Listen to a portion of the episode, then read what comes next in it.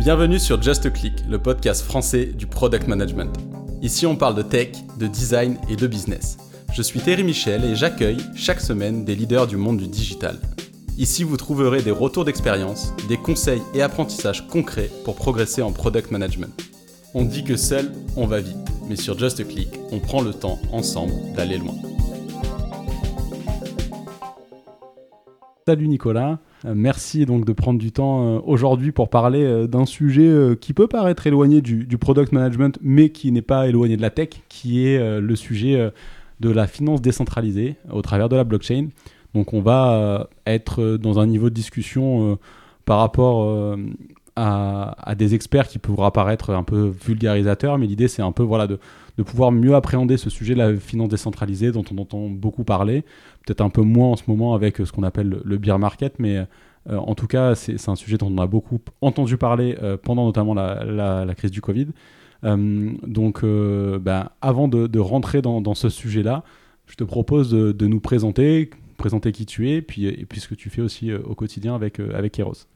Oui, bien sûr. Eh ben déjà, merci de me recevoir. Euh, salut Terry, ça fait plaisir.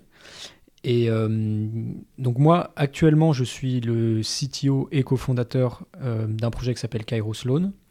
Donc on est une plateforme blockchain de, de finances décentralisées. On fait du prêt collatéralisé en NFT, c'est-à-dire c'est comme du prêt sur gage, où le gage est un NFT. Donc tu me donnes un NFT et ma plateforme automatiquement s'occupe de te prêter des crypto-monnaies euh, c'est un marché qui représente à peu près 2 milliards depuis qu'il existe en volume total. Avant ça, euh, j'ai commencé en tant que freelance euh, développeur blockchain et bon, je suis assez jeune, c'est ma première boîte. Ça fait un peu plus d'un an qu'on monte Kairos Loan. Ça fait deux ans que j'ai quitté mon école d'ingénieur l'ISEP. Et quand j'y étais, j'étais développeur full stack en alternance chez Thales. Donc je dirais que je suis encore dans le début de ma carrière, mais c'est gentil de me, de me donner l'occasion de m'exprimer tout de même sur les sujets que je connais. Avec plaisir, et de toute façon, ces sujets-là, les sujets de blockchain sont hyper récents parce qu'on parle des, prémices, si je dis pas de bêtises, 2010 euh, par là, quoi, où ça a commencé un petit peu, ou peut-être un peu plus tôt, je sais pas. Non, c'est ça, bah, le Bitcoin existe depuis 2009, donc, euh, et, et, au début, dans les années 2010-2011, il n'y a personne, c'est une toute petite communauté qui se réunit autour d'un forum sur Internet et qui parle de de cryptographie, euh, de, monnaie euh, qui fonctionnerait sans les États, euh, ça décolle pas. Enfin, après, ça dépend à quel moment est-ce qu'on considère que ça décolle, mais ça a été progressif. Et je dirais qu'il y a une inflexion en 2017 et puis. Oui, c'est ça. J'ai en tête effectivement cette date de 2017 où ça a commencé à vraiment s'accélérer. Et, donc, d'où l'intérêt hein, de t'avoir, hein, parce que même comme tu le dis, si tu es, encore encore jeune, tu, tu, es en plein dedans et donc au quotidien, tu manges, tu manges de la blockchain, entre guillemets. Ces sujets-là, c'est des sujets que tu as vraiment creusé euh, très, très, très deep quoi, et euh, que, tu, que tu manipules au quotidien. Donc, euh, donc c'est aussi pour ça que je voulais te recevoir pour parler de ces sujets de, de finances décentralisées. Donc si on devait un peu, reprendre, tu parlais donc ce que vous, faites aujourd'hui avec. Euh, pour bien comprendre, comment tu expliquerais un NFT à quelqu'un qui ne connaît pas du tout ça, qui maîtrise un peu les concepts du digital, mais qu'est-ce que c'est pour toi un NFT euh, euh, et, en quoi, du coup, ça peut être utilisé comme un collatéral Le NFT, c'est d'abord un nouveau standard qui existe sur la blockchain. C'est une nouvelle façon de représenter un titre de propriété. Et ce qui est parfois difficile à comprendre pour la plupart des gens, c'est que ça va pas plus loin que ça, le terme NFT à proprement parler. C'est juste un titre de propriété et on va utiliser la blockchain pour se échanger. À partir de là, on peut imaginer euh, toutes sortes d'applications.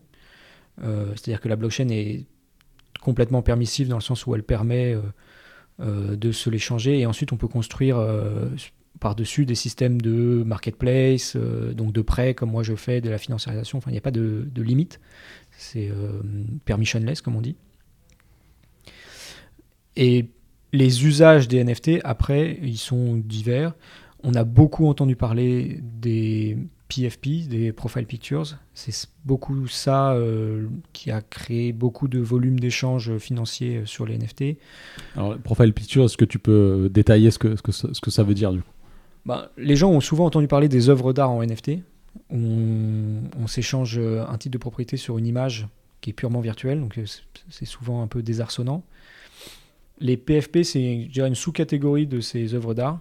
C'est des collections de souvent 10 000 NFT dont l'objectif est de les utiliser en ligne comme euh, photo de profil. Donc euh, si euh, je reformule avec mes mots, ça serait... alors est-ce que j'ai envie d'utiliser comme photo de profil des cartes Pokémon? Je sais pas, mais en tout cas je pourrais avoir par exemple une série de, cartes Pokémon au format numérique NFT et, pouvoir en, cette collection-là se traduirait en, PFP. Ouais, en fait, tu achèterais euh, ton NFT sur la blockchain, ou tu l'acquiers euh, d'une manière X ou Y. Et donc, parce que c'est sur la blockchain, on peut vérifier que c'est toi qui possèdes cette euh, photo de profil.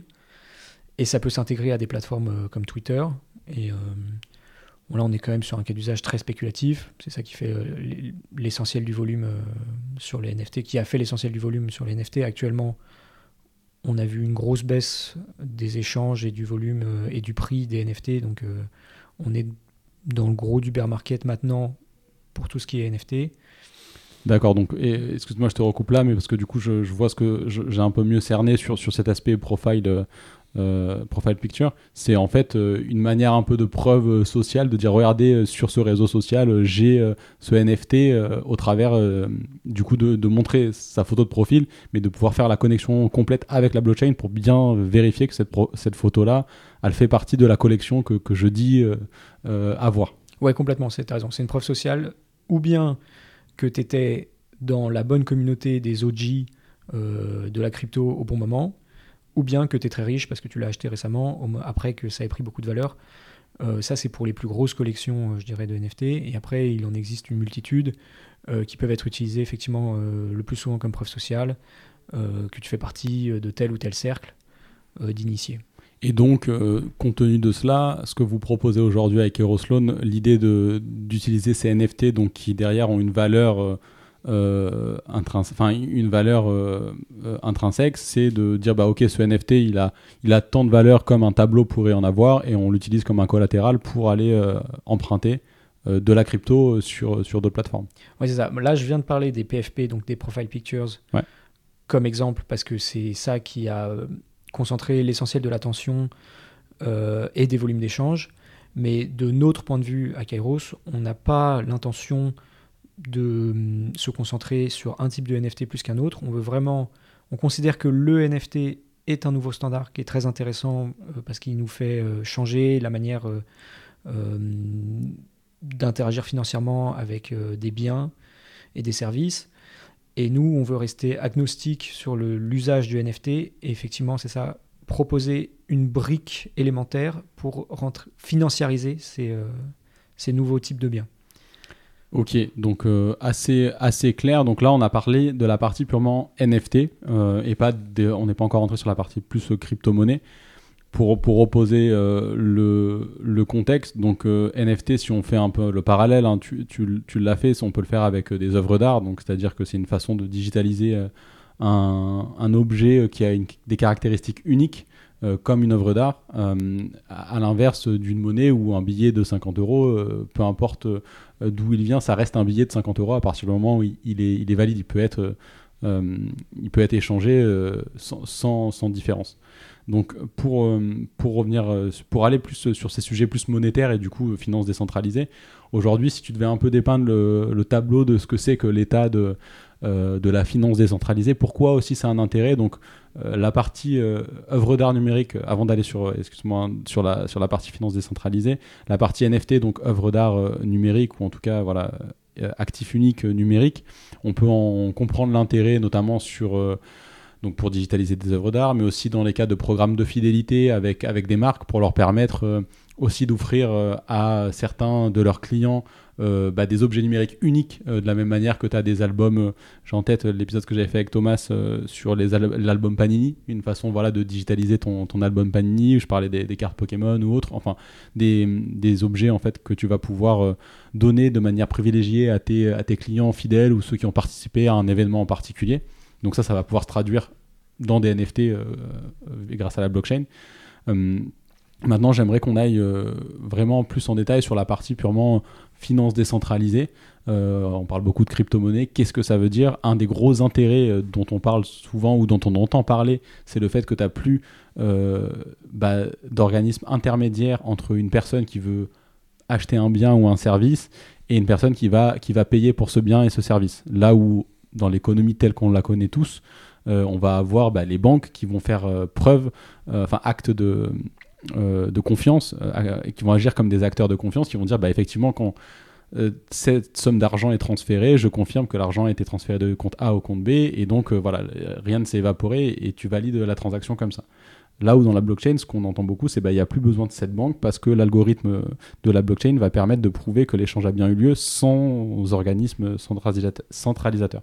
Est-ce que tu pourrais un peu, toi, donner voilà, ton, explication de, ça, rebondir sur, ce que je viens de dire et comprendre un peu l'état du, euh, marché actuel de, bah, des crypto-monnaies, de la blockchain, euh, de, manière assez. Euh, ouais, bah, je pense que tu as, as fait un assez bon résumé si tu me le permets, je pense que c'est intéressant de revenir dans les grandes lignes sur l'historique de la blockchain. Euh, c'est une réflexion qui date d'il y a longtemps, qui vient de ce qu'on appelle la communauté cypherpunk, euh, qui est un mouvement de, pensée et aussi un, groupe de, personnes qui échangent sur des sujets liés à Internet et, euh, et aussi euh, qui sont assez libertaires euh, et qui sont pas mal des chercheurs en cryptographie américains euh, à l'origine, qui depuis les débuts d'Internet y voient et à la fois une grande opportunité pour l'humanité, pour échanger des informations, et, et, qui va avoir un grand impact. Enfin, c'est vraiment des visionnaires. Et à la fois, ils y voient très tôt les menaces qui planent sur Internet de contrôle des États, euh, et de contrôle aussi des échanges d'informations. Et à cela, ils vont apporter des réponses techniques euh, qui se basent sur la cryptographie, qui à l'origine ne sont que des techniques mathématiques, que, sur lesquelles je suis d'ailleurs pas un grand expert, mais qu'on utilise quotidiennement, le plus souvent sans le savoir. Et euh, donc la blockchain, c'est une techno avant tout, qui émane de ces réflexions qui sont très anciennes, je dirais pas non plus très anciennes, mais qui euh, date déjà des années 70. Quoi. À partir du moment où on parle d'Internet, il y a déjà ces gens qui, réfléchissent à ces sujets et qui se matérialisent concrètement par euh, le white paper de Bitcoin, qui est fin 2008, et qui présente enfin, entre guillemets, euh, l'association d'une série de techniques cryptographiques et de réseaux et d'usage d'Internet pour créer donc c'est comme ça qu'il le présentait à l'époque, un or numérique. Donc répliquer les propriétés qui nous intéressent dans l'or sur Internet. Les propriétés qui nous intéressent dans l'or, c'est euh, le fait qu'on ne peut pas euh, en créer à l'infini, comme on le ferait avec des monnaies fiduciaires, et donc euh, créer, enfin par un abus de création monétaire provoqué par exemple des cycles de superinflation. Et euh, la valeur de l'or peut être utilisée comme monnaie, euh, peut être échangée euh, de pair à pair, c'est-à-dire directement de la main à la main. et la valeur de l'or peut être utilisée comme monnaie parce qu'il y a un consensus social autour du fait que tout le monde reconnaît que l'or a de la valeur, bien que ça ait assez peu de valeur intrinsèque finalement, l'or, puisqu'on peut pas en faire grand-chose à part des bijoux. Et ben, l'idée c'est de reproduire ça euh, sur Internet. C'est-à-dire que là où sur Internet, quand j'échange un fichier, en fait, euh, je le duplique. Je ne peux pas te donner un fichier et ne plus le posséder, contrairement au monde physique. On va, essayer de reproduire des propriétés du monde physique euh, dans le numérique. Donc, c'est ça le concept de l'argent. Si je te le donne, j'en ai plus. Et ça nous permet de, ensuite de construire des économies. Donc, je ne vais pas rentrer dans le, détail technique euh, sur comment Bitcoin y parvient, mais vraiment Bitcoin est la première monnaie crédible pour euh, créer un système de, cette sorte qui soit vraiment décentralisé, c'est-à-dire où il n'y a aucune entité centrale euh, qui le contrôle et où le système fonctionne parce qu'il y a une multitude de participants qui par ailleurs ne se coordonnent pas directement, ne se connaissent pas, voire ne se font pas confiance qui simplement en utilisant le système le font fonctionner. hyper, euh, hyper clair. Et du coup, je vais, euh, avant que certaines personnes disent, oh, il m'a parlé de, il m'a parlé de, sujets euh, trop larges pour moi sur l'économie, ça va pas m'intéresser. Je voudrais ju- juste faire une toute petite pause, parce que tu as dit des choses très pertinentes au, sujet, au sujet de l'or. Et du coup, pour, pour bien qu'on qu'on recoupe les, les wagons sur ce que tu disais même au départ de l'initiation de, ces, de, de, tout ce qui touche autour de, du, monde, du monde de la blockchain vient d'un mouvement euh, punk, d'un mouvement très libertarien, de personnes en fait qui ont vu donc toutes les opportunités mais les risques derrière euh, l'avènement d'internet. En particulier du coup le fait que internet permette à tout le monde d'échanger mais qu'il va y allait avoir des appropriations qu'elles soient privées ou étatiques euh, de certains nœuds centraux en fait pour le fonctionnement même d'internet. Ce qu'on a aujourd'hui avec tout le monde a entendu parler de l'acronyme des GAFAM des Google Amazon Microsoft Apple euh, qui, ont, réussi en fait à, capter énormément de, valeur euh, qui est générée sur Internet parce que on est obligé de passer par leurs services, que ce soit de manière physique sur leur data center, que ce soit par des services logiciels pour euh, faire tourner des applications et autres. Et de, cette même manière-là, la volonté autour, si je- je paraphrase ce que tu disais, autour de, de la blockchain euh, euh, va être euh, de recréer l'or. Mais pourquoi du coup l'équivalent de l'or propriété de, l'or d'un point de vue numérique? Parce que l'or, si on met le parallèle avec la monnaie, du coup l'euro, le dollar, c'est que si demain un État ou une banque centrale s'effondre, type la BCE ou, les États-Unis, du jour au lendemain, le dollar ne vaut plus ce qu'il valait, on aura toujours ce consensus social, normalement, autour du fait que l'or a une certaine valeur. Et donc cet or est décorrélé euh, de la capacité aux États-Unis à avoir euh, leur, euh, leur monopole international. Si demain c'est la Chine qui prend le relais et que c'est le yuan qui devient la monnaie consensuelle, on pourra quand même toujours se dire que l'or, euh, peu importe euh, que ce soit la Chine ou les États-Unis qui dominent euh, la place mondiale, l'or, lui, aura gardé sa valeur intrinsèque. C'est d'ailleurs pour ça qu'en ce moment, avec les situations qui, que, l'on connaît d'un point de vue géopolitique, il y a de plus en plus de, pays qui achètent de l'or parce qu'ils savent que c'est quelque chose qui va être décorrélé en fait du pays même qui va créer une monnaie qui pourrait dominer le, monde, ce qui est le cas aujourd'hui avec, avec le dollar. Et donc recréer cet équivalent-là de, de déconnexion avec des États ou des entreprises dans le digital, c'est ça que la blockchain euh, permet de faire. C'est ce que tu disais du coup. euh, euh, au, au niveau, enfin, c'était ça la volonté derrière la création de, de, de- de- la blockchain. Et en fait, la blockchain maintenant, c'est libérateur pour un, grand nombre de business et de personnes parce qu'on a sur Internet une infrastructure fiable qui fonctionne, qui est tout le temps en, ligne, sur laquelle on peut construire des services financiers ou, même d'autres applications. Et, et pa- parfois, on fait, c'est là où je voulais en venir, des choses sur la blockchain qui ne sont pas franchement nouvelles. euh, comme par exemple, euh, je trouve qu'un bon exemple, c'est Sorar, donc qui est un, jeu de un jeu de foot euh, basé sur des où le gameplay basé sur l'achat et constituer son équipe avec des cartes virtuelles qui représentent des joueurs et, le- et leur, et leur faire disputer des tournois.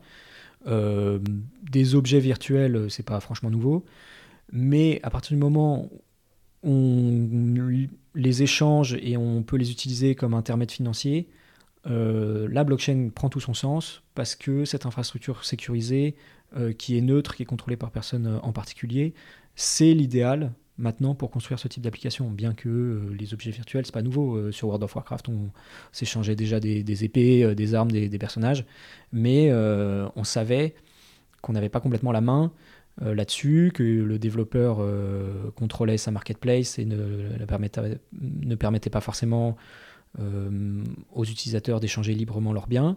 Là, c'est le cas maintenant. Donc, donc là-dessus, voilà, merci aussi pour, pour ce, ce complément. C'est, c'est- je pense que le décor, il est assez bien posé. Maintenant, je vais rentrer dans les questions qui vont peut-être te paraître un peu clichés, mais du coup, ok, plus d'organismes donc euh, centralisateurs pour euh, générer un actif numérique qui a les propriétés quasi équivalentes de l'or, donc euh, dont les intérêts dont on discutait avant d'avoir ces propriétés-là, décorrélées des États, des pays ou de sociétés qui pourraient derrière contrôler la valeur intrinsèque de la chose. Alors pourquoi moi je vois pop tous les jours des nouvelles crypto-monnaies qui se revendiquent comme étant les meilleures et du coup qu'il faut que j'aille acheter ces crypto-monnaies-là puisque je suis censé être sur une technologie qui permet de décentraliser complètement les choses et donc de s'affranchir euh, d'entreprises privées ou d'États. Pourquoi j'entends aussi euh, voilà euh, l'Union européenne vouloir créer une monnaie numérique, la Chine, je sais plus s'ils l'ont fait ou s'ils sont en train de le faire. Donc voilà pourquoi pourquoi est-ce que il y a tout ça qui arrive alors qu'on est censé être justement en train de créer quelque chose qui est décentralisé et, dont on dépend plus de toutes ces entités-là? Parce que donc le projet de l'or numérique, c'était le projet de Bitcoin. Et depuis, on a évolué. Il y a une multitude de nouvelles blockchains qui sont apparues, et surtout Ethereum, qui rajoute le concept de programmabilité à la blockchain, ce qui veut dire que je vais pouvoir utiliser les mêmes garanties que la blockchain me donne, c'est-à-dire le fait que, par exemple, j'ai créé une application qui va fonctionner grâce au consensus euh, global et euh, que personne ne peut contrôler complètement. Mais je peux quand même, en tant que développeur, décider euh, de logique applicative propre à un, business ou, à un certain cas d'usage. Et ça, c'est complètement libre, c'est-à-dire que tout le monde peut le faire, ça coûte un peu d'argent. Et notamment, l'un des principaux usages, c'est d'émettre ce qu'on appelle des tokens, ou en français on dirait des jetons, euh, ou plus simplement des, crypto-monnaies. Tout comme euh, dans le monde euh, que nous connaissons mieux des actions et des biens de tous les jours, il y a l'euro, la monnaie principale qu'on utilise dans notre vie de tous les jours, mais il y a aussi bah, les actions qui représentent des parts d'entreprise, ou bien des quantités de biens comme voilà, du blé, de la farine, je ne sais pas. Euh, et puis des biens euh, qu'on dirait non fongibles comme euh, voilà des voitures, des appartements, et bien tout ça peut être représenté et est représenté sur la blockchain. Donc c'est pour ça qu'on voit apparaître des tas de crypto-monnaies parce que c'est parfois même trop permissif. Et je dirais que c'est pour ça qu'il y a énormément de, crypto-monnaies qui apparaissent parce qu'en fait aujourd'hui ça prend deux clics de créer une crypto-monnaie et très peu d'argent et donc après, je peux y, mettre plein de promesses derrière. Là-dessus, j'aimerais qu'on fasse une pause et tu as pris en exemple un sujet intéressant qui est celui euh, d'action d'entreprise. Donc, euh, dans le monde tel qu'on le connaît, euh, financier tel qu'on le connaît, on va avoir donc des entreprises, des entreprises cotées et non cotées, donc des entreprises qui sont sur des places boursières et d'autres qui ne le sont pas. Donc, en général, elles sont plus petites quand elles ne sont pas cotées, mais c'est pas que. Parmi les entreprises qui sont sur des places boursières, type Euronext, tu vas avoir donc une place boursière comme Euronext qui va être une entreprise en tant que telle, mais qui va avoir à sa charge donc euh, bah, des entreprises européennes et de, de, calculer leurs valeurs et puis de permettre du coup des échanges au sein de cette place de marché. Comment est-ce que ce parallèle tu pourrais le faire aujourd'hui avec euh, ce qu'on a sur, euh, sur, sur, sur, sur les crypto-monnaies entre tu vois les équivalents d'un Euronext, d'un Nasdaq et, et les, les, places du coup virtuelles que l'on a avec, avec les technologies blockchain. Ouais, alors la grosse différence qu'on a sur la blockchain, c'est qu'il y a, pour les raisons idéologiques qui ont donné naissance à la blockchain, euh, une forte poussée pour que tout ce qu'on reconstruit dans ce monde qu'on appelle le Web 3 euh, soit autant que possible désintermédié et décentralisé, donc euh, sans personne qui le contrôle tout à fait. Donc le parallèle, c'est qu'on a encore des places d'échange centralisées type Euronext qui ont leur équivalent dans le monde crypto, qui s'appellerait donc Coinbase, Binance et compagnie, qui sont des entreprises et on peut retrouver les, mêmes services construits directement sur la blockchain. Euh, donc là, qui vont s'appeler plutôt euh, Uniswap, euh, SushiSwap, et qui là adoptent un modèle protocole. On va dire, on n'est pas une entreprise qui vous propose un service. Nous, on crée un standard, en tout cas c'est la vision, qui est librement accessible sur la blockchain. Et donc, donc moi, je serais plus. Qui est géré par personne en particulier et qui est, entre guillemets, gratuit d'usage. Euh, on ne rajoute pas des frais ou, ou peu par-dessus euh, les frais qui sont déjà nécessaires pour l'usage de la blockchain très, très clair. Donc je te propose qu'on aille un peu plus en détail sur ces cas d'usage-là, type Uniswap, puisque c'est quand même ça l'intérêt derrière la blockchain. Hein. comme tu le disais, pour quand on revient en racine de la chose, euh, l'aspect très libertarien, libertaire de, de ça, c'est quand même euh, du coup d'éviter euh, de recentraliser, donc de recréer un Nasdaq, un Euronext sur, sur la blockchain, sinon tu perds tout le sens. tu te retrouves avec les problématiques qu'on a eues qui ont fait la une de la presse aux États-Unis avec euh, c'était FTX. Euh, voilà, les gros risques qu'il y a, puisqu'aujourd'hui, c'est vu que c'est une technologie euh, très récente, c'est très peu régulé. Et donc, les problématiques qui sont sous-jacentes derrière sur le fait que tu n'aies pas de régulation, ça peut poser voilà, des débordements aussi tels que, que celui-là. Mais si on vient donc sur le cas des, du fonctionnement d'un Uniswap ou, ou, ou équivalent, ou SushiSwap, comme tu disais, moi, je pourrais. Enfin, la question que je me pose quand même, c'est ok, euh, on a des algorithmes, des technologies euh, cryptographiques qui vont permettre donc de faire ces échanges-là euh, sans avoir besoin de quelqu'un au milieu qui dit effectivement c'est passé par là, c'est arrivé ici.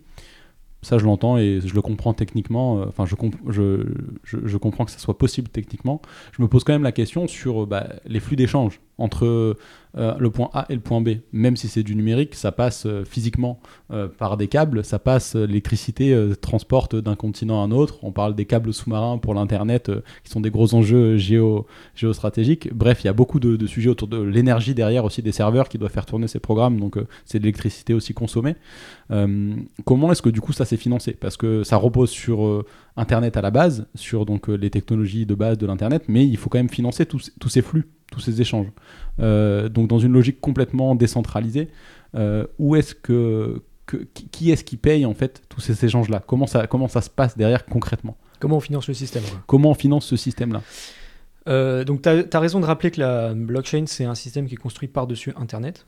Donc, euh, physiquement, où est-ce que ça passe? Ben, Dans les mêmes câbles, je dirais.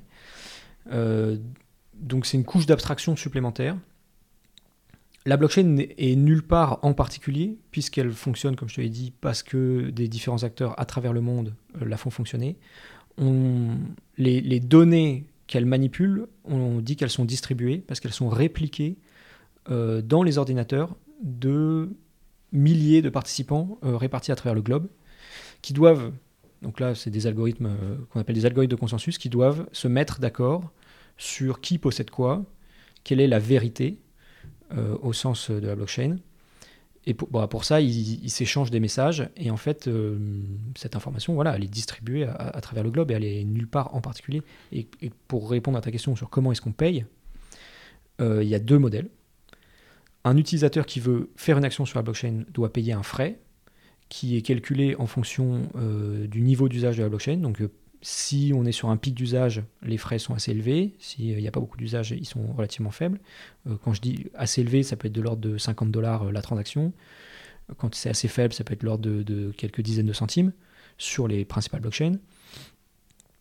Euh, et un deuxième modèle sur qui est-ce qui paye, c'est que quand personne n'utilise la blockchain, il faut quand même que des gens continuent de la maintenir et de l'utiliser. Et donc c'est inscrit euh, dans les règles de fonctionnement du système qu'on crée des nouveaux jetons natifs de la blockchain. Donc dans le cas de Bitcoin, on crée des nouveaux Bitcoins. Dans le cas d'Ethereum, on crée des nouveaux Ethers euh, qui vont venir rémunérer euh, ces participants qui la font fonctionner. Donc c'est vrai que, ok, alors là-dessus, j'aimerais encore continuer un tout petit peu à creuser sur, sur ces frais de fonctionnement. Euh, donc tu, as bien rappelé qu'effectivement, il y a derrière euh, chaque, chaque personne va posséder un historique des transactions, mais que du coup, quand de nouvelles transactions se font, il va falloir prouver, euh, euh, enfin il va falloir du coup euh, faire tourner les algorithmes nécessaires pour que cette transaction ait lieu, que ça soit répliqué à toutes les personnes qui possèdent aussi un historique des transactions euh, passées. Et donc ça, c'est du calcul. Donc c'est une puissance de calcul euh, qu'il va falloir rémunérer, puisque derrière, il y a effectivement la problématique de, bah, de- de- des, des processeurs qui vont tourner pour faire calculer tout ça, euh, de l'électricité nécessaire pour faire tourner ces processeurs. Et là, donc tu parles donc du, du mode de rémunération en fonction de soit l'usage que tu en as sur la blockchain, plus euh, euh, la rémunération de, de, de- référence de base de la blockchain qui émet euh, des jetons par elle-même pour être sûr que, que tout ça, ça, ça tourne toujours en, en- en permanence. Là- Là-dessus, donc euh, ça m'amène à une autre question en fait, c'est-à-dire que ok, le, mécanisme de rémunération est assez clair, c'est que si je fais des transactions, eh bien je, je vais devoir payer pour ces transactions.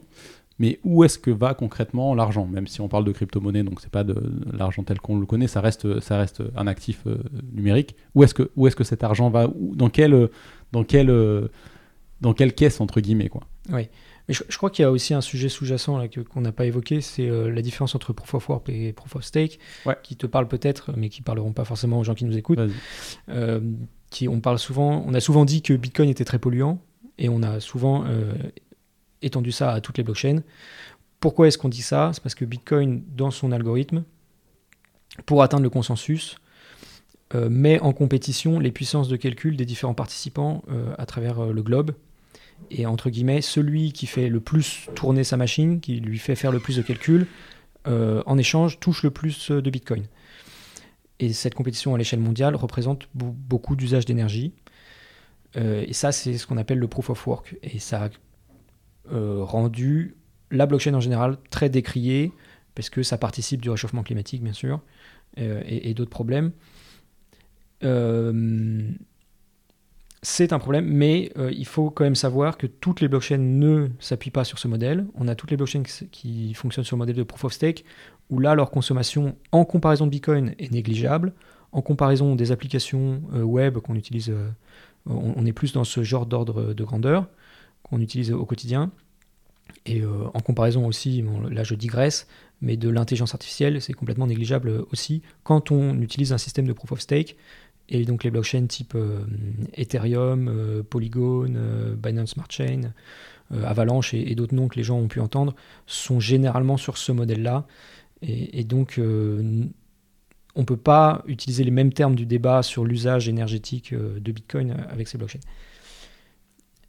Et pour répondre à la seconde partie de ta question, où, se trouve l'argent? Comment on paye? En gros, quand on crée une crypto, on essaie de créer un consensus social sur sa valeur. Euh, donc Bitcoin, au début, quand ça, a été créé, et les autres blockchains euh, aussi d'ailleurs, n'avait aucune valeur. Et c'est simplement parce qu'il y a un début de consensus social qui s'est créé que des gens étaient prêts à payer des dollars ou des euros pour en obtenir. Donc ça, ça passe par des places d'échange centralisées, type Coinbase ou Binance, qui vous permettent d'échanger de la monnaie qu'on connaît de tous les jours avec des crypto-monnaies. Et euh, donc de, là vient la valeur. Et ensuite, il y a les lois du marché qui font que cette valeur euh, fluctue en, fonction des autres. Mais à l'intérieur du système blockchain, il n'y a que des crypto-monnaies qui s'échangent. Et donc, quand je suis payé en tant que participant du réseau euh, pour faire fonctionner le consensus, je suis payé en crypto-monnaie, dans la crypto-monnaie de la blockchain en question. Et donc, si jamais je veux l'utiliser pour faire des achats, il faut que je passe par un intermédiaire centralisé ou bien que je me débrouille pour de la main à la main échanger ça contre euh, d'autres actifs dont je pourrais avoir besoin. Oui, donc là, ce que tu es en train de dire, c'est que si on veut reconnecter aujourd'hui euh, donc cet euh, actif numérique, cette monnaie virtuelle avec l'économie réelle, donc les vrais euros, les vrais dollars qu'on peut avoir, il faut passer obligatoirement à un moment donné par euh, une plateforme d'échange, donc un organisme centralisateur qui lui va te dire ok bah je te confirme que aujourd'hui voilà euh, le cours euh, du Bitcoin fait tant donc tu m'en donnes tant et je te donne tant de tant d'euros ou directement une personne qui est déjà familière avec le, milieu avec laquelle tu peux tu peux échanger ça de, main à la main. En théorie on pourrait faire mieux. En pratique, c'est souvent pratiquement obligatoire, effectivement, de passer par une plateforme type Coinbase. Ok, là-dessus, là-dessus très clair. Du coup, pour revenir sur, euh, sur les cryptos, euh, donc euh, Bitcoin, Ethereum et autres. Aujourd'hui, donc tu as parlé du consensus social qui se dit, bah effectivement, cette crypto-là a telle valeur. et donc c'est ça aussi qui permet, quand tu repasses par ces plateformes, de, pouvoir faire ré-rentrer dans l'économie réelle la valeur qui est considérée comme telle de, de telle ou telle crypto, et tel, tel, nombre de Bitcoin ou, ou d'Ethereum. Euh, on a beaucoup ces deux noms en fait en tête, euh, Ethereum, Bitcoin, il y en a plein d'autres euh, qui, qui, pop. mais du coup, pourquoi? Pourquoi en fait il y a d'autres cryptos qui, qui, essaient de se lancer alors que qu'il y a déjà ces deux-là qui existent? Et puis pour compléter cette question, entre Bitcoin ou si j'ai bien suivi, on ne sait pas trop en fait, enfin on ne sait pas vraiment d'où ça vient. le white paper il, est signé par un, euh, par un anonyme. Euh, par un anonyme, voilà. Donc potentiellement, ça peut être une équipe de chercheurs américaine, ça peut être euh, un japonais, enfin une équipe de, enfin, on sait, on sait pas vraiment. mais derrière, il y a cette, tout le monde connaît Bitcoin sans savoir vraiment qui l'a créé. Mhm. donc ça, déjà, moi, ça me, ça me perturbe un peu. En revanche, Ethereum, on connaît très bien son, son créateur. mais du coup, il y a une entreprise derrière aussi, derrière Ethereum. non, pas d'entreprise, un collectif, une, une, une association. Et, comment ça marche, ça, pareil, d'un point de vue. Euh, d'un point de vue. Ben, euh, si demain, euh, il y a des personnes qui. oui, enfin, comment tu, tu, déjà pour comment tu expliquerais pour, pour, reprendre la première partie de ma question qu'il y a toutes ces cryptos qui essaient de se créer au fur et à mesure là? Pourquoi pour deux raisons déjà parce que hum, encore aujourd'hui la meilleure manière de faire une blockchain est encore une question ouverte. C'est des questions euh, techniques et pas uniquement techniques d'ailleurs, aussi euh, parfois philosophiques. Euh, et voilà. Donc ça reste des questions ouvertes. Donc il y a beaucoup de désaccords. Donc quand il y a un désaccord, souvent quelqu'un propose quelque chose de nouveau et crée sa propre blockchain pour la mettre ses idées en pratique. Et ensuite, parce que c'est extrêmement rentable, souvent quand on arrive à convaincre du monde d'acheter quand on crée une blockchain, il y a forcément une crypto-monnaie qui est associée. Et à partir de là, on peut faire beaucoup d'argent si on arrive à, en faire un actif spéculatif. Donc c'est aussi pour ça qu'il y en a tant qui se créent continuellement. C'est-à-dire que si demain je monte une blockchain et, j'arrive à convaincre du monde qu'elle a une valeur, et, étant donné que moi je l'ai créé à la base, je vais avoir plus de, plus de crypto de cette blockchain que d'autres, parce que c'est moi qui l'ai créé. Et donc, le plus souvent, oui, oui. C'est pas obligatoire, mais souvent les, créateurs euh, se débrouillent pour en garder beaucoup. Et c'est comme ça qu'ils arrivent derrière ensuite pouvoir revendre cette crypto sur une place de marché pour aller en, ou l'échanger contre d'autres cryptos peut-être. Euh. Et donc, euh, donc la partie, ouais, je comprends mieux du coup la, la partie effectivement spéculative là-dessus. Et, donc, euh, ça me fait revenir un peu. ça, c'est vachement éloigné, si tu veux, cette partie spéculative euh, de l'intérêt premier euh, et du mouvement punk qui a initié un peu tout ça, quoi. Ouais, absolument. Donc, c'est bien qu'on passe sur ce sujet parce que c'est l'éléphant dans la pièce. le L'essentiel, à mon sens, de l'activité autour des crypto-monnaies et de la blockchain en général est spéculatif. Et comment tu vois, du coup, toi, le mouvement évoluer aussi euh, vis-à-vis quand même de, cette base qui était là, euh, qui, a, permis de faire sortir et émerger ces technologies-là? Est-ce que c'est quelque chose qui, reste quelque part? Est-ce que l'aspect punk libertarien, il est fini? En fait, on va juste vers quelque chose de, très spéculatif. Ça sera une autre manière de, spéculer parmi d'autres Est-ce que... Ces deux réalités, pour le moment, cohabitent vraiment. On croise dans les conférences et des gens qui sont là uniquement pour faire de l'argent et qui s'en foutent euh, finalement des, principes, et des gens euh, qui sont là uniquement euh, pour une vision de société, et des gens qui sont entre les deux. Et, c'est un, un, monde hétéroclite intéressant à fréquenter qui existe.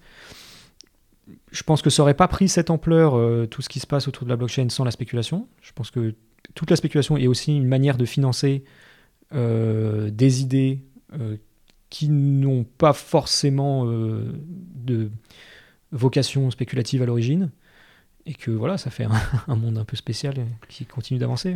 Hyper, ouais, non, très, enfin, assez clair, je trouve, et, intéressant du coup de, comprendre, comprendre ça. Du coup, toi, par rapport à, ton regard euh, sur ce qui se passe à l'intérieur de, de, de, ce monde-là, est-ce que tu vois peut-être certains pays plus que d'autres utiliser euh, ces technologies-là, être plus actifs euh, au-delà de l'aspect purement spéculatif, sur les blockchains utilisées, euh, même au-delà des cryptos en fait, hein, euh, sur, sur la techno-blockchain Est-ce qu'il y a tu vois, des régions du monde qui aujourd'hui sont plus avancées en termes applicatifs, donc de solutions digitales qui s'appuient, qui reposent sur ces technologies? Tu parlais de, de l'un des intérêts d'Ethereum, c'est aussi cette capacité-là à pouvoir créer du coup du, du code. alors j'ai oublié la, terminologie, mais tu, Pouvoir créer des, smart contracts. Des smart contracts, merci.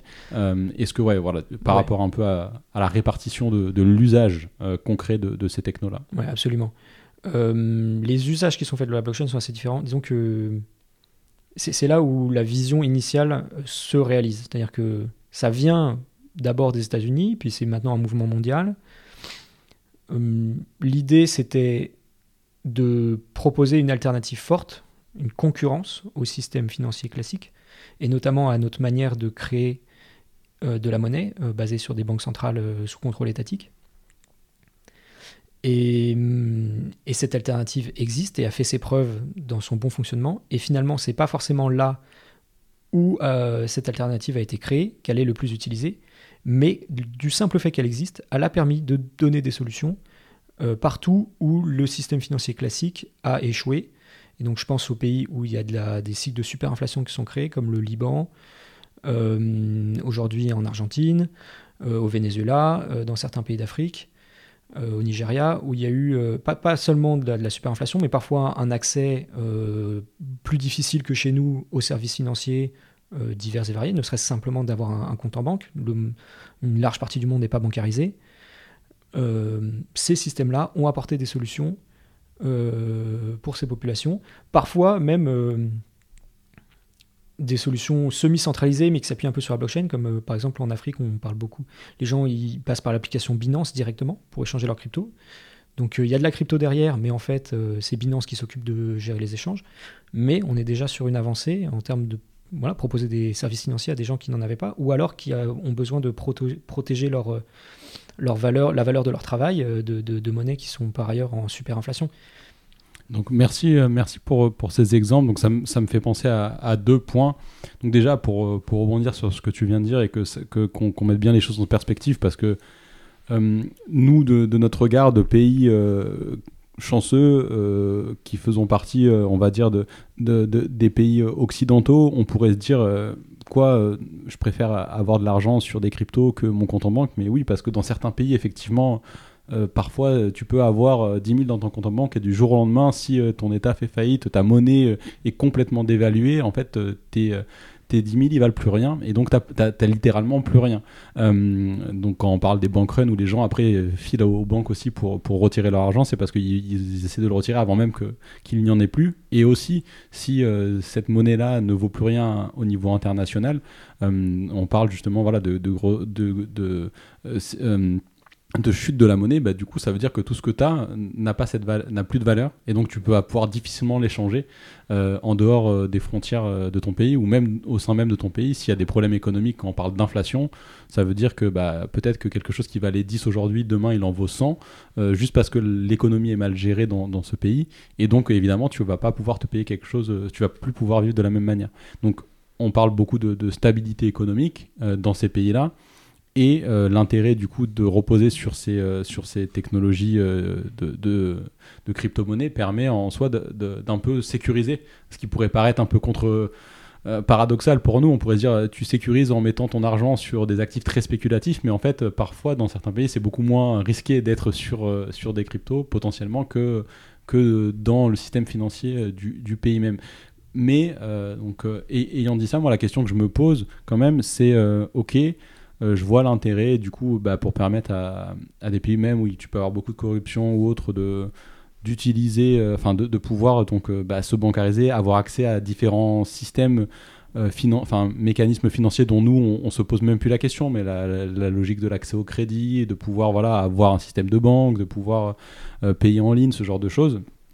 Très bien, on apporte ces, facilités-là euh, dans des lieux où on pourrait se dire que ça va être très complexe parce que les gouvernements sont pas stables et autres.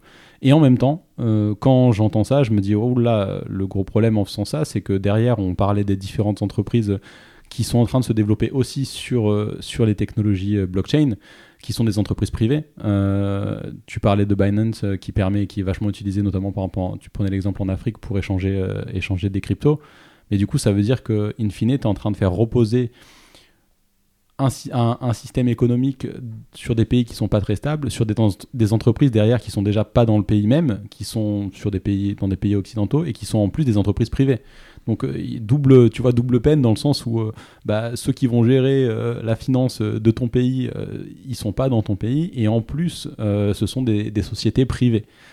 comment, tu vois, toi, c'est quoi un peu ta vision là-dessus Ou, est-ce que c'est -ce c'est des sujets auxquels tu as, déjà un petit peu réfléchi, tu vois, par rapport à ça? Oui, alors Bon, évidemment, moi, je suis pas un expert des systèmes financiers euh, outre les mers, mais euh, je pense qu'on est quand même vraiment sur une avancée euh, pour ces populations par rapport au statu quo d'avant. C'est-à-dire qu'avant, on avait tout aussi bien ces logiques de prédation qui venaient du monde occidental, d'entreprises privées ou d'États prédateurs, sans alternative. Là, la blockchain, elle est simplement venue rajouter une alternative. Donc euh, oui, parfois il faut passer par des intermédiaires centralisés qui sont contrôlés par des entreprises occidentales, euh, mais euh, le système, lui, de la blockchain, il continue d'exister, il continue d'être contrôlé par personne en particulier, et il continue d'être libre d'accès, malheureusement pour qui en a les moyens, parce que c'est un certain coût à utiliser, mais c'est ça, pour moi, une des plus grandes forces de ce domaine, c'est d'avoir proposé une alternative, qui qu'on utilisera peu si tout se passe bien, tant mieux, euh, et qui sera là euh, pour nous le jour où ça se passera mal, sur lequel on pourra se rabattre. Assez, ouais, assez intéressant, vision assez optimiste euh, que tu partages. Je je trouve, ça, je trouve ça assez, assez, assez intéressant. Du coup, ça me fait rebondir aussi sur un point dont on n'a pas pas trop parlé, c'est euh, tu vois comment toi, bah, par exemple, euh, la volonté au niveau européen de créer une monnaie, une monnaie numérique. Est-ce que ça, ça va pas faire concurrence euh, justement aux cryptos actuels et un peu balayer d'un revers de la main au final tout ce qu'on est en train de tout ce qui, a, tout ce qui est en train d'être construit sur, sur la blockchain?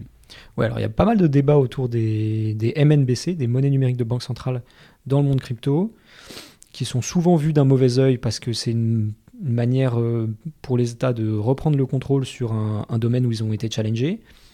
Moi, je trouve que ça participe d'un débat global qui va dans le bon sens, où les usages maintenant sont numériques. Il est un peu temps que notre monde légal classique s'adapte. Ou en, fait, c'est trop cher. Tout un certain nombre de services financiers sont trop chers. C'est trop cher euh, et, pas, et pas assez dynamique et pas assez rapide. Euh, nos comptes en banque, les transferts, euh, les paiements en carte bleue, tout ça. Et donc, c'est très bien que et la Chine et les États-Unis et l'Europe s'emparent un peu de ces sujets et essayent de faire avancer. Donc, moi, je suis assez satisfait. on essaye, on est nombreux à essayer de suivre de près l'initiative de l'euro numérique en espérant que ça aille dans le bon sens, puisque, pour que ça prenne en fait un maximum des avancées qui ont été obtenues euh, grâce à la blockchain. Et alors ça, c'est ma conviction personnelle, tout le monde n'est pas d'accord avec moi dans mon crypto, mais je pense qu'on va continuer dans l'avenir à avoir besoin euh, d'un système légal et pas uniquement de code programmatique. Enfin, on, peut pas, on va, je pense pas qu'on va pouvoir remplacer tout notre monde financier uniquement par de ces systèmes décentralisés et du code. Je pense qu'on va continuer d'avoir besoin euh, d'un système euh, avec des, institutions euh, et des lois, et que c'est très bien que ces deux mondes se rapprochent pour essayer de faire quelque chose d'hybride sur lequel on, voilà, on fait du meilleur business. Hyper, donc, hyper intéressant là-dessus. Donc, sur, sur l'aspect, l'aspect légal, moi, de toute façon, je suis assez convaincu qu'on a besoin, enfin, je suis très content de, et je, mesure la chance que j'ai euh, d'être né dans, un pays démocratique, d'avoir une république euh, qui, est là, et, je compte pas du tout prôner euh, la fin de cela, bien au contraire.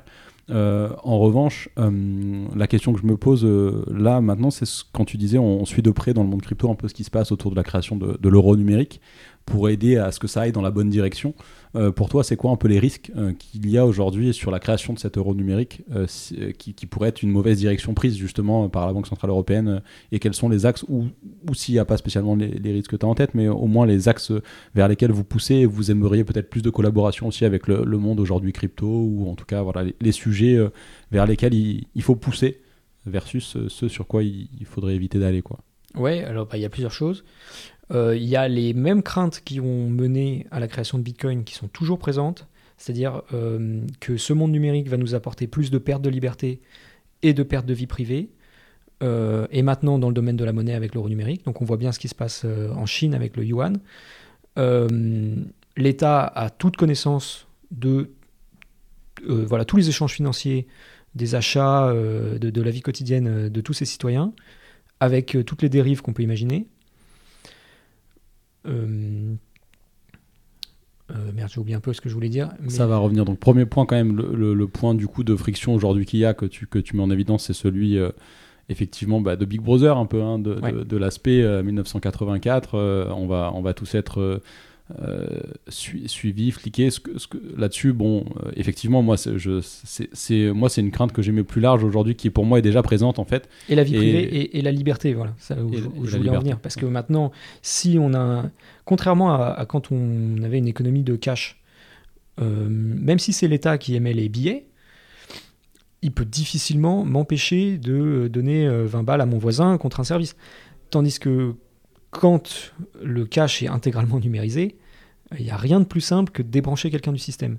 Donc euh, voilà, c'est ces deux dérives qui nous inquiètent euh, beaucoup.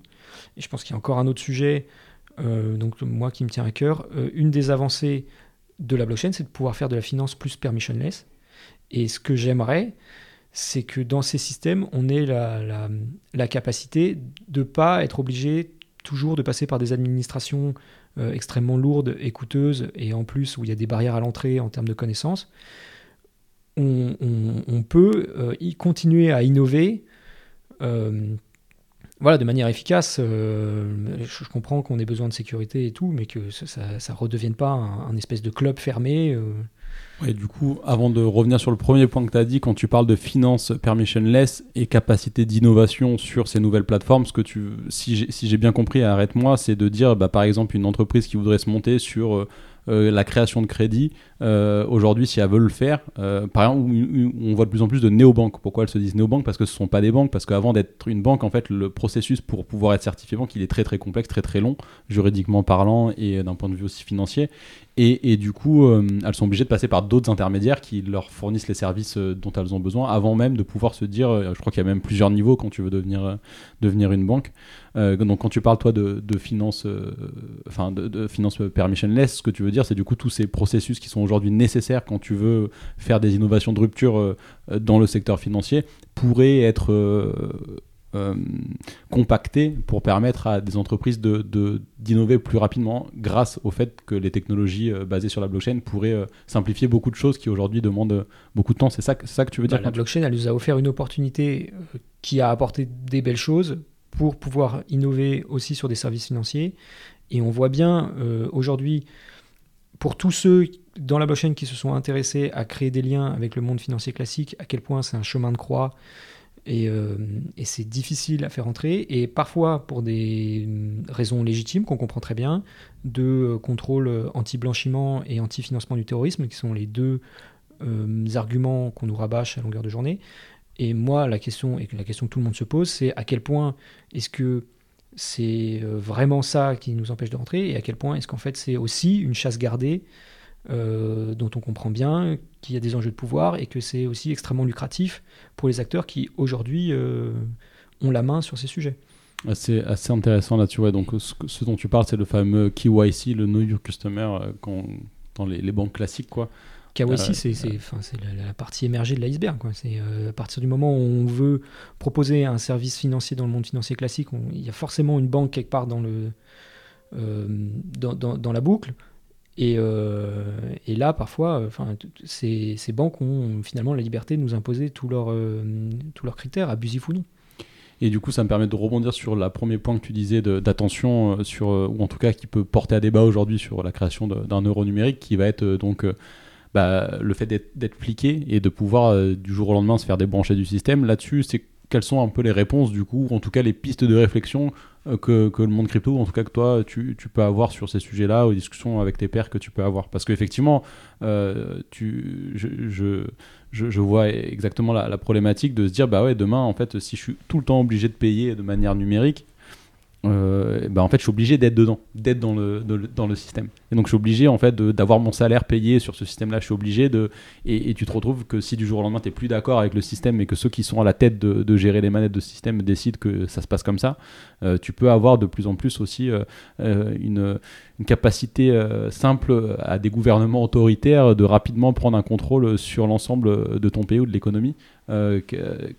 Quelles sont un peu les pistes de réflexion là-dessus, pareil, avec les technos euh, bah, bon, là, on touche un peu aux limites euh, et de l'état actuel de l'avancement du projet euro numérique et de mes connaissances, mais la, demande, c'est qu'on ait des garanties fortes, qu'on est capable, qu'on sait aujourd'hui concevoir d'un point de vue technique, euh, et que l'État ou l'Europe ne soit pas capable de lire sans mon accord tout ce que je fais sur le système euro numérique, voilà, de la vie privée et euh, effectivement de ne pas pouvoir être débranché euh, pour euh, motif arbitraire, voire pour n'importe quel motif. Et c'est là, ouais, hyper intéressant du coup de ce que tu viens de dire sur l'aspect technique. C'est-à-dire, c'est là où je trouve intéressant d'échanger avec des, des, des acteurs beaucoup qui peuvent paraître, voilà, on pourrait se dire, bah attends, startup qui, qui s'est créée il y a quelques années sur la crypto, pourquoi il va venir échanger sur ces sujets-là au niveau création d'un euro numérique? Parce que en fait, vous, vous avez aussi la connaissance de ce qui est, ce qui est faisable techniquement parlant. Et là, ce que tu viens de dire, donc euh, d'être capable d'empêcher de, de, justement sur la création d'un euro numérique potentiellement la capacité euh, euh, de la Banque Centrale Européenne d'aller lire ce qui se passe ou de, pouvoir sortir quelqu'un du système du jour au lendemain, c'est des choses qui techniquement sont faisables et c'est là aussi l'apport peut-être du monde qui pourrait paraître complètement déconnecté des États punk qui a créé la blockchain. En fait, si, il y a des choses, des, des, ponts en fait à faire entre les deux. Euh, et donc je comprends aussi, comme tu disais, euh, pourquoi toi tu as, cette conviction que tous tes pairs ne partagent pas, mais qui est qu'on a besoin aussi de, euh, d'états, de, de, lois sur lesquelles se reposer, mais que l'un ne va pas sans l'autre. Les, deux peuvent s'alimenter aussi. Donc là-dessus, je te rejoins. Avant d'aller du coup vers, vers la fin des questions de, de, de, l'épisode, est-ce qu'il y a un sujet en particulier que tu voudrais mettre en avant, qu'on n'a pas assez abordé, ou un point sur lequel tu voudrais accentuer un peu, le message avant qu'on aille sur, sur mes deux questions type de fin d'épisode Non, pas vraiment. Je, dis simplement que en France, on a la chance d'avoir un, petit écosystème, mais très dynamique, de pas mal de startups crypto euh, que si les gens veulent les rencontrer, euh, il y a des possibilités et un peu partout en France. Euh, principalement à Paris. Je pense à deux communautés. moi, je fais partie du, du, du domaine, enfin, du sous-groupe très Ethereum de crypto natif, très pure player, qui, encore une fois, enfin non, d'ailleurs, enfin, je ne l'ai pas dit, mais c'est vraiment une sous-partie du, monde blockchain et, je me rends compte tous les jours qu'il y a d'autres milieux avec lesquels j'interagis moins, mais on est facile à rencontrer. Et il y a une, culture de l'ouverture encore aujourd'hui, c'est facile de s'y intéresser. Donc il y a deux associations auxquelles je pense là comme ça. Il y a l'association Ethereum France qui euh, tous les ans organise euh, une conférence qui s'appelle euh, l'Ethereum Community Conference, qui organise aussi à peu près tous les mois des meet-up gratuits. Donc ça, c'est une bonne manière de, s'y intéresser. C'est souvent à Paris, parfois c'est ailleurs. Il y a une autre association qui s'appelle DeFi France, qui fait à peu près la même chose, qui n'a pas de grosses conférences annuelles, mais qui est une, communauté de passionnés. Et puis il y en a d'autres que, j'oublie, mais voilà, moi je trouve c'est sympa de les nommer. Et on croise souvent les acteurs de l'écosystème français, euh, voilà, qui encore une fois est assez dynamique. Très, très clair, top. Merci pour, pour le message. J'en profite pour te demander maintenant, plutôt qu'en fin d'épisode, toi, c'est à quel, euh, quel endroit, si, si, des personnes veulent te contacter, euh, le meilleur moyen de, de le faire? Est-ce que c'est du LinkedIn? Est-ce que c'est le site Kairos? Est-ce que... Euh, Twitter. Twitter, voilà. La, la cryptosphère, c'est beaucoup Twitter. Enfin, X. Oui, X. yes. C'est vrai que ouais, ça fait plusieurs fois qu'on me dit que c'est là-dessus que pas mal de choses se passent aujourd'hui. Et c'est toujours le cas d'ailleurs depuis le changement de, Twitter en X? C'est encore pas mal le cas. Euh, moi, j'y vais moins. Je trouve que Twitter est devenu moins intéressant, mais ça, c'est juste un avis personnel. Mais ça se passe encore beaucoup sur Twitter. Donc, euh, Ok. Donc, euh, très clair. Pour aller donc vers mes. Donc, je mettrai ton, ton handle Twitter, tu me l'enverras que je mettrai dans les notes de l'épisode, pour aller vers euh, les deux questions de, fin d'épisode. Donc la première, c'est euh, est-ce que tu as une conviction forte, euh, tu en as partagé une, peut-être une autre, ou sinon celle-ci, avec laquelle tu es en général en désaccord avec tes pairs? Moi, je suis en désaccord avec mes pairs sur... je trouve qu'on sous-estime trop... Le, le, mal que nous fait la spéculation sur ce domaine et qu'il faut qu'on on en parle souvent, mais qu'on aille plus vite, plus fort euh, sur des sujets euh, plus concrets et plus d'économie réelle, euh, si on veut pas être, et c'est ça a déjà commencé à être le cas, mais être définitivement catalogué comme un grand groupe de scammers, d'arnaqueurs, de fraudeurs. donc voilà, s'il vous plaît, intéressez-vous à ces sujets. Ben, j'espère que, le message, euh, bon après, est, passé. En tout cas, hyper euh, point, point hyper intéressant. Et euh, je, ne suis pas assez, moi, je, comme, comme tu, tu l'as compris autour de cet échange, le but c'était aussi pour moi de, de, monter en compétence sur ce sujet, de, de, de, taper un peu sur certaines questions un peu phares, voilà, qui, qui reviennent régulièrement. Donc, j'ai pas spécialement beaucoup de légitimité à donner un avis là-dessus, mais ce que je peux dire, c'est que je rejoins en tout cas ce que tu dis parce que c'est important aussi de de revenir aussi à la base que d'expliquer de, de, pourquoi le mouvement a existé. Euh, et, et, pour permettre au mouvement de perdurer, de ne pas rester juste dans une logique purement spéculative, même si, comme tu l'as dit à plusieurs reprises et de manière assez juste, je pense, c'est que parfois c'est nécessaire aussi pour financer les choses d'avoir cet aspect-là. On peut pas, c'est jamais tout noir ou tout blanc, mais peut-être que là c'est un peu trop du côté noir. Il faut que ça revienne un peu plus sur des nuances de gris, quoi. Ça a permis de financer tout le système. Moi, je pense qu'on a des, même d'un point de vue, ça a apporté beaucoup de nouvelles technos dont la finance traditionnelle même pourrait s'emparer pour, faire, euh, pour réduire ses coûts, euh, augmenter son efficacité, sa transparence. Euh, voilà, ça c'est mon espoir pour l'avenir. Et du coup, ma dernière question, c'est quelles sont un peu toi les, les choses qui te nourrissent intellectuellement et avec lesquelles tu, tu, peux faire des ponts parfois dans, le monde professionnel? Comment toi tu t'informes? Enfin, quelles sont les choses qui, te nourrissent intellectuellement? Donc un peu moins Twitter parce que je trouve que j'ai un peu décroché. moi je lis pas mal de newsletters euh, et sur l'IA, voilà, pour essayer de rester ouvert, et euh, sur euh, le monde Ethereum, dont une qui s'appelle Week in Ethereum News, que je recommande mais qui est assez technique. Et ouais, ce qui me nourrit après, bah, c'est ces rencontres, les conférences que je trouve de. Voilà, l'Ethereum Community Conference, encore une fois, qui est de grande qualité et qui tient à Paris. Parfois, je vais aussi à l'étranger, mais voilà. Top. Bah, merci pour ton temps et puis pour ton partage, Nicolas. Merci. Ça y est, l'épisode est terminé. Si celui-ci vous a plu, vous pouvez me soutenir en laissant une note et un commentaire sur votre plateforme d'écoute préférée. Aussi, n'oubliez pas de vous abonner à l'émission pour être sûr de ne rien manquer. A très bientôt sur Just Click, le podcast français du product management.